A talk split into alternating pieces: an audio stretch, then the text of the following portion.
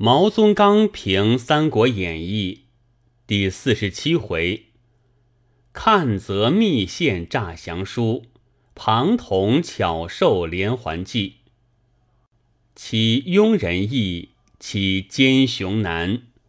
黄盖受杖，犹可不死于杖；看则献书，疑其必死于书。而足能不死而成功者。以得睡奸雄之法也。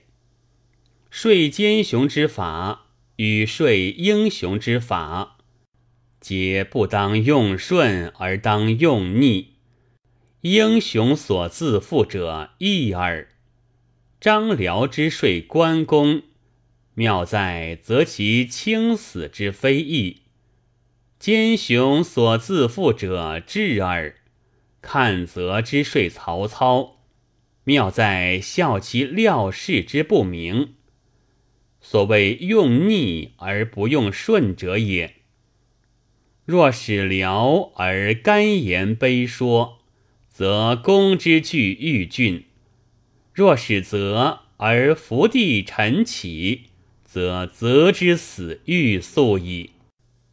前卷写甘宁，此卷写看泽，而即写看泽。必先急写曹操，不写曹操之间，不显看则之巧。若彼不知为苦肉计，而欺之不难；唯彼计之为苦肉计，而欺之之为难也。彼不知为诈降书，而众之不足奇；唯彼计之为诈降书。而我终能众之之为奇也。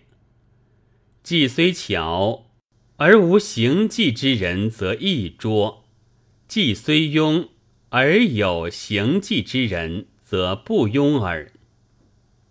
蔡和蔡中之诈降，两人同来者也。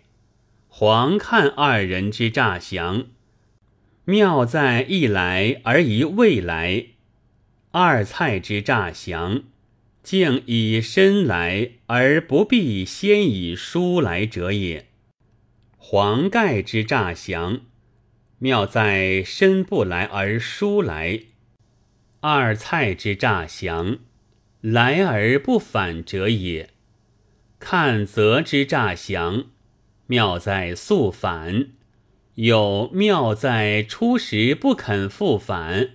而次后乃欲速反，一次速反则得反，不速反则不得反者，一般是降，却有几样降法；一般是诈，却有几样诈法。欲出欲换，非复读者意计之所及。文章之妙，有各不相照者。二蔡现在，而黄盖之降书，楚不凡二蔡为通；看则渡江，而二蔡之报信，不即使看则为记。文章之妙，又有各不相照而暗暗相照者。黄盖但以其谋告看则，而看则献降书之后。忽然天出一甘宁，看则未以其谋告甘宁，而甘宁其二蔡之言，有如观会乎看则，写来真是变幻可喜。与战船之法，有彼方连而我立其断者，有彼方断而我立其连者。黄祖之舟以大所相连，冲之不能入；甘宁以刀断之，而蒙冲遂横，此则利其断也。